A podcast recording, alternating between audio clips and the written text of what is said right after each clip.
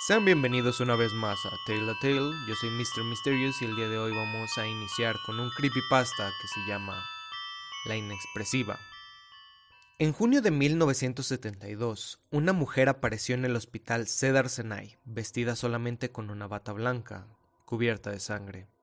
Esto por sí solo no era nada extraño, pues la gente solía tener accidentes y venía al hospital más cercano para recibir asistencia médica. Pero había una cosa que hacía que las personas que vieran a esta mujer huyeran aterrorizadas. Ella no era precisamente humana. Se parecía algo así como un maniquí, pero tenía la destreza y la fluidez de un ser, un cuerpo humano. Su rostro era tan impecable como el de una muñeca, desprovisto de cejas y lleno de maquillaje. Desde el momento en que entró al hospital hasta que fue llevada a un cuarto para proceder con la sedación, permaneció completamente tranquila, inexpresiva e inmóvil. Los doctores habían decidido sujetarla hasta que las autoridades llegaran y ella no protestó. No pudieron sacarle ningún tipo de respuesta, y la mayor parte de los empleados se sentían bastante incómodos al mirarla por más de unos segundos. Pero al momento en el que el personal trató de sedarla, opuso resistencia con una fuerza extrema.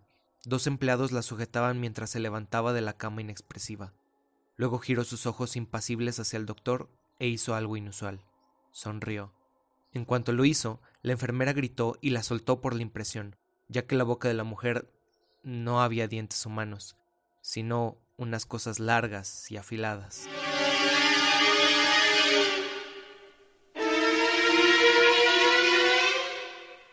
Estas cosas largas y afiladas que estaban en su boca no podrían haber cerrado una boca normal, sin causarle alguna herida, claro.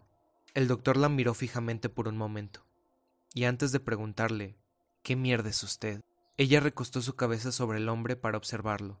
Aún sonriendo, hubo un largo silencio, y el personal de seguridad ya había sido alertado y se le podía escuchar corriendo por el pasillo. En cuanto él se volvió hacia el sonido de las pisadas, ella se le abalanzó, hundiendo sus dientes en la parte anterior del cuello del doctor y arrancando su yugular, dejándolo caer al piso. Luego se inclinó hacia él y mientras jadeaba, se ahogaba en su propia sangre y le susurró al oído. Yo soy Dios. Los ojos del doctor se llenaron de terror mientras la miraba voltearse tranquilamente y caminar hacia las guardias. Lo último que él vio fue cómo se daba un delicioso festín, uno por uno. El doctor que sobrevivió al incidente la nombró la inexpresiva, y nadie nunca jamás volvió a verla.